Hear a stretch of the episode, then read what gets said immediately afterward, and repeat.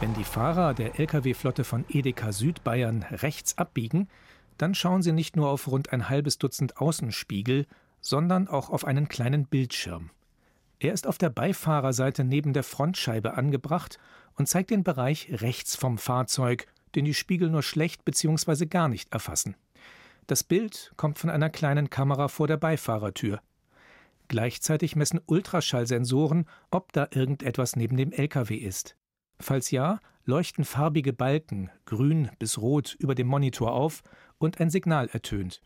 In die Spiegel sehen Sie gar nichts und hier im Monitor sehen Sie vollkommen den toten Winkel. Und hier sieht man sogar die Entfernung, wie weit dass das Hindernis, der Radfahrer, das Kind, der Fußgänger weg ist. Sagt Anton Klott, der technische Leiter von Edeka Südbayern. Als er dieses System 2015 entwickelt hat, um es in die Lastwagen des Unternehmens einbauen zu lassen, da war er ein einsamer Vorreiter. Heute gibt es diverse Lkw-Abbiegeassistenten, integriert ab Werk, aber auch zum Nachrüsten. Mehrere Systeme, die sich für einen nachträglichen Einbau eignen, hat der ADAC in diesem Frühjahr getestet und miteinander verglichen. Die Abbiegeassistenten, erklärt ADAC-Sprecher Andreas Hölzel, nutzen ganz unterschiedliche Technologien, etwa Ultraschallsensoren. Die kennt man auch zum Beispiel von Parksystemen her. Die messen die Entfernung und dann ähnlich funktionieren auch die Radarsysteme, die basieren auf einer Reflexion von Signalen. Wobei in den Radarsignalen noch jede Menge zusätzliche Information steckt. Neben der Entfernung zum Beispiel auch Geschwindigkeit und Bewegungsrichtung eines Objekts. Die Software des Abbiegeassistenten kann das auswerten. Radfahrer, Fußgänger oder doch nur ein Busch am Straßenrand? Ähnliches können auch Systeme mit intelligenten Kameras leisten, der dritten Technologie. Hier wertet ein Rechner die Bildinformation aus. Manche Systeme kombinieren auch mehrere dieser Technologien.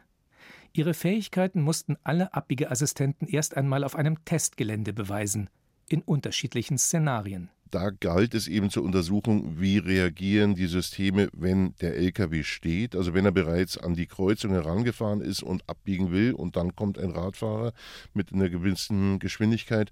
Und das zweite Szenario, das ist eben das dynamische Fahrszenario gewesen, zeigt, dass beide fahren, beide fahren auf eine Kreuzung zu und diese Situation ist für ein System durchaus anspruchsvoller als dieser statische Moment.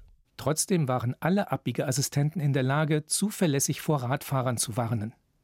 Damit erfüllen sie die Mindestanforderungen, die das Bundesverkehrsministerium an nachträglich eingebaute Systeme stellt. Schwieriger wird die Sache, wenn man die Vorgaben nimmt, die in ein paar Jahren auf europäischer Ebene gelten sollen. Voraussichtlich ab 2024 sollen alle neuen Lkw und Busse mit einem Abbiegeassistenten ausgestattet sein. Hier sind die Anforderungen an die Systeme höher.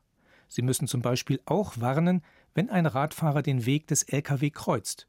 Und bei der klassischen Situation, dass Lkw und Fahrrad erst ein Stück parallel fahren, bevor der Lastwagen nach rechts abbiegt, wird es ebenfalls anspruchsvoller. Sie müssen eben auch die Gefahr erkennen für den Radfahrer, wenn zwischen dem Radfahrer und dem fahrenden Lkw, wenn dann auch noch Autos dazwischen stehen, die erschweren natürlich das Erkennen des Radfahrers und das ist dann eben die besondere Herausforderung. Und nach diesem strengen Testszenario sind wir auch vorgegangen. Hier stießen die nachträglich eingebauten Systeme an ihre Grenzen.